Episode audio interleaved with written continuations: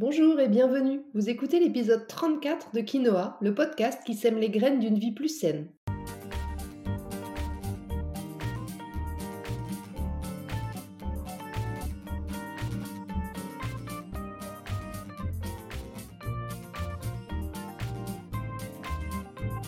Je suis Julie Coignet, naturopathe et coach santé.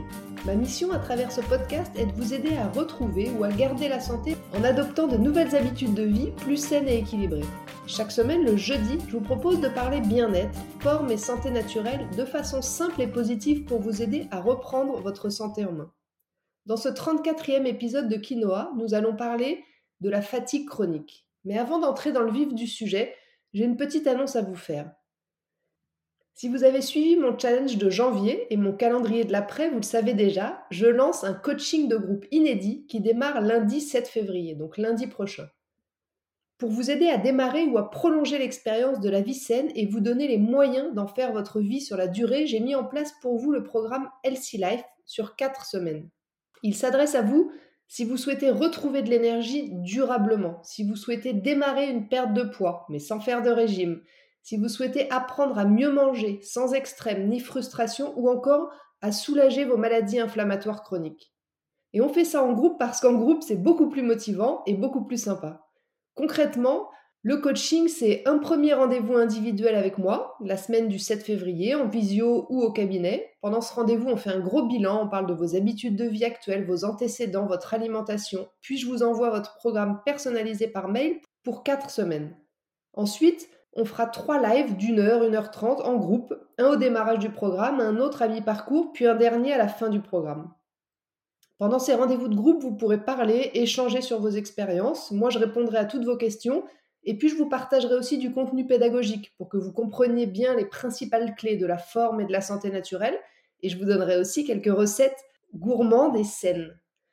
Enfin, en bonus, pendant les 4 semaines du coaching, vous aurez un contact illimité avec moi par mail pour que vous soyez jamais seul face à vos questions, et puis l'accès à un groupe de discussion fermé sur Facebook pour échanger avec les autres coachés. Le nombre de places est limité à 15 personnes, il y a déjà 10 places qui sont prises, donc ne tardez pas si ça vous donne envie. Enfin, le tarif est de 149 euros pour une valeur réelle estimée à plus de 300 euros. Bref, vous avez jusqu'au 6 février pour nous rejoindre. Donc ne tardez pas. Allez, fin de mon auto-promo, c'est parti pour l'épisode du jour. Aujourd'hui donc, comme je vous l'ai dit en introduction, nous allons parler de fatigue chronique. Vous savez, cette fatigue qui vous colle depuis des semaines, voire des mois, celle qui vous rend irritable à fleur de peau, qui vous empêche de bien vous concentrer, qui dérègle tout votre corps et dont vous n'arrivez pas à vous défaire. Si vous vous reconnaissez dans cette intro et que vous en avez marre de manquer d'énergie, cet épisode est fait pour vous. Comme toujours, on va commencer par comprendre le comment du pourquoi. Pour mettre fin à cette fatigue chronique, il faut dans un premier temps mener l'enquête pour comprendre là où les causes. Et pour ça, c'est important de faire la différence entre fatigue normale, entre guillemets, et fatigue chronique. Et aussi d'essayer d'identifier quand et comment se manifeste votre fatigue. Alors comme pour l'inflammation dont on a parlé dans le dernier épisode, on va distinguer la fatigue ponctuelle, que j'appelle la fatigue normale entre guillemets, de celle qui va être plus récurrente et qui va devenir une pathologie qui s'appelle l'asthénie, puis un trouble chronique si elle dure plus de six mois. Se sentir fatigué après une période de rush au travail, un déménagement, un effort physique intense, un week-end de fiesta entre copains ou encore euh, le changement d'heure ou une convalescence, c'est normal dans la mesure où la sensation de fatigue ne s'installe pas dans le temps et qu'elle disparaît en se reposant. A l'inverse, la fatigue pathologique puis chronique c'est une fatigue qui va persister même après une période normale de repos. Malgré un sommeil régulier, vous vous sentez toujours fatigué au réveil et la moindre action va vous demander un effort de dingue. Cette fatigue-là, je suis sûre que vous la connaissez ou que vous l'avez déjà connue dans votre vie. Elle provoque un sentiment de lourdeur, de ralenti, voire même, sans trop exagérer, de souffrance parfois, tellement tout devient un poids, et en particulier notre quotidien ultra chargé.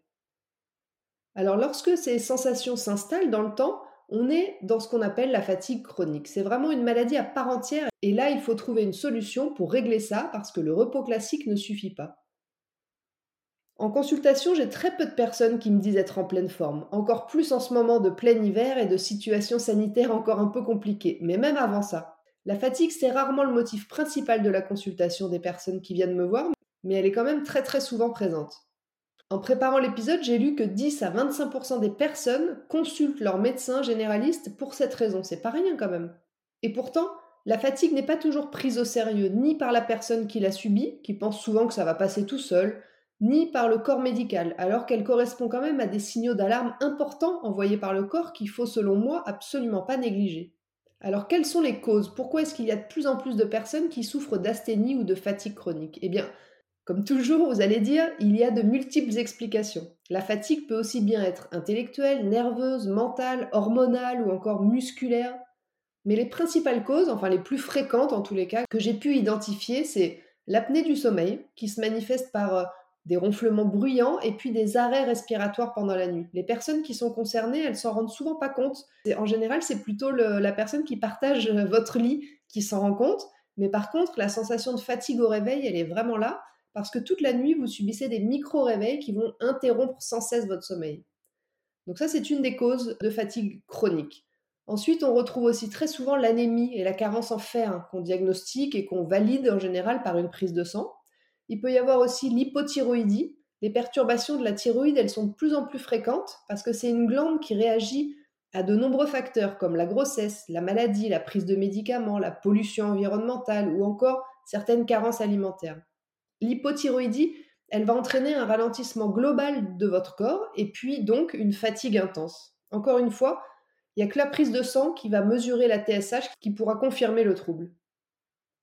Ensuite, bien sûr, il va y avoir certaines maladies, toutes les infections virales, bactériennes, les cancers, le diabète, les maladies auto-immunes, les maladies inflammatoires chroniques, toutes ces pathologies vont créer une fatigue récurrente et chronique. D'ailleurs, dans le cas d'une maladie inflammatoire chronique, le corps va sécréter des tonnes de molécules inflammatoires en permanence, ce qui va entraîner une inflammation chronique, mais aussi un système immunitaire euh, sursollicité. Du coup, la fatigue va être très présente et va pas être soulagée par le sommeil. Dans les causes de la fatigue chronique, on retrouve aussi une alimentation déséquilibrée qui va être à l'origine de carences en vitamines, en minéraux, en oligoéléments, en fibres, en antioxydants et j'en passe. Et puis le manque de lumière, c'est aussi une cause dans la fatigue chronique, surtout l'hiver, vous vous en doutez. Le manque de lumière va perturber votre cycle veille-sommeil et provoquer un ralentissement général, voire parfois même une dépression saisonnière. Bon, et puis le petit dernier, vous vous en doutez peut-être, mais le stress, le stress en excès va être une des causes majeures de votre fatigue chronique et récurrente. La plupart du temps, on va distinguer fatigue psychique et fatigue physique. Dans 80% des cas, la fatigue chronique est liée à des facteurs, je vous laisse deviner, psychiques, comme l'anxiété, le stress, la dépression, le surmenage. Pour le reste des cas, c'est plutôt dû à des facteurs physiques, organiques, comme on vient de le voir un peu plus haut, l'apnée du sommeil, des maladies, des carences, etc. Mais c'est pas toujours facile de savoir de quoi on souffre, parce qu'il y a un lien très fort entre les deux, et c'est pas toujours simple de savoir qui et la cause initiale. Une fatigue physique prolongée va retentir sur le psychisme et inversement. Donc la difficulté, ça va être d'apprécier la part respective de l'un et de l'autre.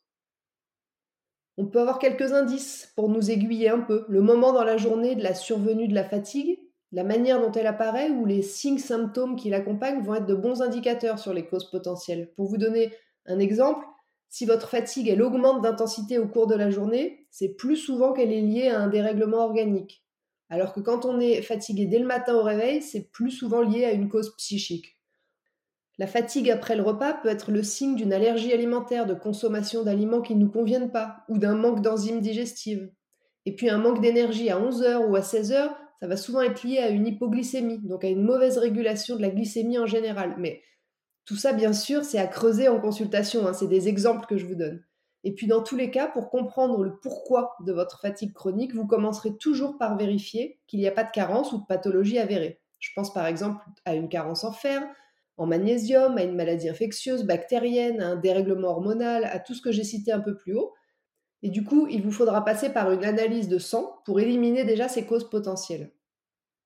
Nous maintenant, on va plutôt s'intéresser au cas où vous avez éliminé tous ces risques de carence ou de maladie, qui du coup se règlent par un traitement ou un protocole particulier. Dans votre cas, donc, si vous n'avez ni carence ni maladie, sachez déjà une chose, c'est que votre fatigue n'est pas une fatalité. Elle est même inacceptable. Pas question de laisser la place à c'est normal, mes enfants sont petits, je suis stressé, c'est logique. Absolument pas. La fatigue récurrente et chronique, c'est pas une fatalité. En naturopathie, on va pouvoir intervenir en travaillant avec vous sur le rééquilibrage de votre hygiène de vie, la gestion du stress, l'alimentation adaptée, la reprise d'une activité physique régulière, mais aussi le soutien par les plantes, la détox ou encore la collaboration avec des thérapies partenaires comme la sophrologie, la réflexologie, l'acupuncture. Alors voyons un petit peu en quoi ça consiste au niveau de l'approche naturo. Au niveau de la gestion du stress, je vous invite à travailler sur l'équilibre de votre système nerveux et à valoriser tout ce qui va laisser un peu de place à votre système nerveux parasympathique, celui de la récupération, de la pause. C'est l'antagoniste du système orthosympathique, celui plutôt de l'action. Pour ça, vous allez essayer de prendre des temps pour respirer en conscience, faire du yoga, prendre des bains, organiser des petits temps de pause dans votre journée, prendre du temps pour vous, réécouter l'épisode 22 du podcast dans lequel je vous donne des clés d'ailleurs pour réussir à prendre un peu plus de temps pour vous. On adaptera tout ça bien sûr selon votre tempérament et puis vos contraintes de vie. Concernant l'alimentation, sachez qu'une alimentation transformée ou trop lourde, trop riche en gras, en sucre, trop d'alcool, de pesticides, d'additifs, pauvre en fruits et légumes, va demander une énergie de dingue à votre système digestif pour être traité et du coup va vous fatiguer sur la durée ou vous provoquer des pics d'énergie puis de fatigue tout au long de la journée ou encore vous empêcher d'avoir un sommeil de qualité mais aussi de récupérer correctement et puis petit à petit va fragiliser votre système digestif qui est, je le rappelle, la base d'une bonne immunité.